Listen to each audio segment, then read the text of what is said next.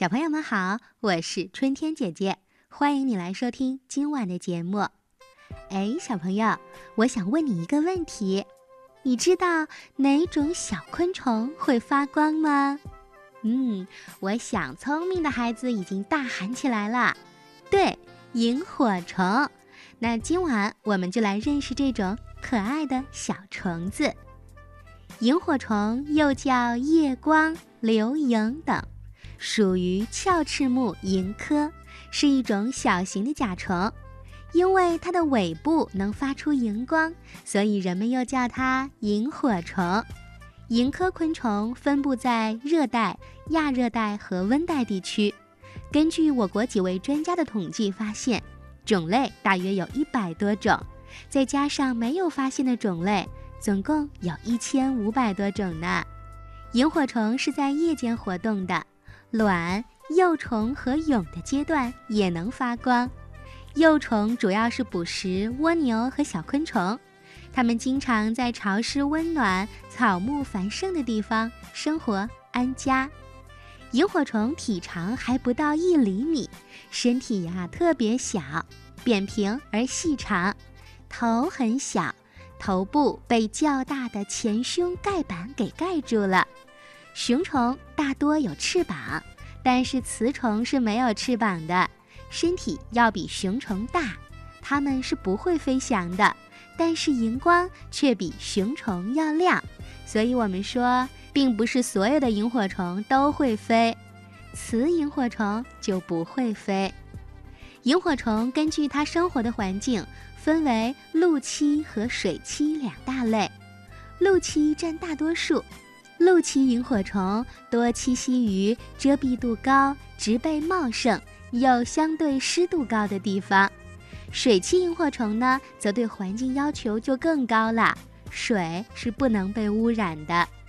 萤火虫分为水生和陆生，幼虫一般需要六次蜕变以后才能进入蛹的阶段。幼虫喜欢吃螺类还有甲壳类的动物。捕食猎物以后，它会先麻醉，然后再将消化液注入到猎物的身体里，将肉分解。听广播的小朋友，在以前的节目当中，我们介绍过，萤火虫是非常有趣的小昆虫。每年的夏天，一到晚上，好多萤火虫都会在空中飞舞，它们就像好多的小星星，在夜空当中闪动着，特别美丽。有的小朋友问啦。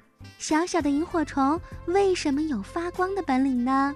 嗯，春天姐姐给小朋友们讲一讲，在萤火虫的身体里呀，有一种特殊的发光器。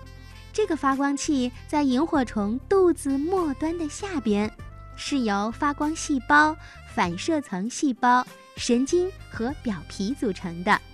在发光细胞里边，有一种含有磷的荧光素。这种物质呀，可不简单。它经过一连串复杂的反应之后，就能够释放出一种能量了。而这种能量大部分都能转化成光能，于是萤火虫就会发光了。反射层就像是一个灯罩，把遇到的光集中起来，再发射出去。萤火虫发出的光呢，有黄绿色的，有橙红色的。这些光呀，可以吸引别的萤火虫或者其他的小伙伴传递信息。遇到敌害的时候，还能当做报警发出去。在南美洲有一种萤火虫，在它的身上呀有两个发光器，一个像一盏红灯长在头上，一个像一盏绿灯长在尾巴上。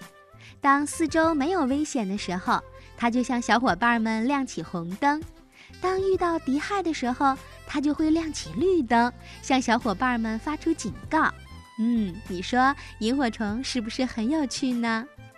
那小朋友们有没有好奇，那萤火虫晚上发光，白天也发光吗？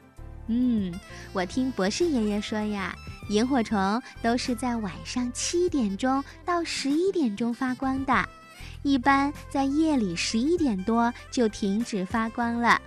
这是因为萤火虫身体里的荧光素是有限的，如果用完了，就必须经过一段的时间以后，才能合成足够发光的能量。它们要休息一会儿，才能再次发光。所以，萤火虫白天是不会发光的。春天姐姐小时候可是捉过萤火虫的。我记得呀，当时头上能看到点点的星光，不远处的池塘边传来青蛙的叫声。我和小伙伴们还有大人们一起在院子里乘凉。那个时候，夜晚总能看到萤火虫一点一点地飞过来。当时呀，充满好奇心的我就用小网子把喜欢的萤火虫捉下来，放到玻璃瓶里，关上灯，用萤火虫来照亮。这种光闪闪的，但是摸起来瓶子一点都不热。和家里的电灯不一样，电灯是会发烫的，所以我听大人们说，萤火虫发出的光虽然很亮，但是是没有热量的，我们叫它冷光。萤火虫发光的效率非常高，几乎能将化学能全部转化为可见光，是现代电光源效率的几倍到几十倍。由于光源来自体内的化学物质。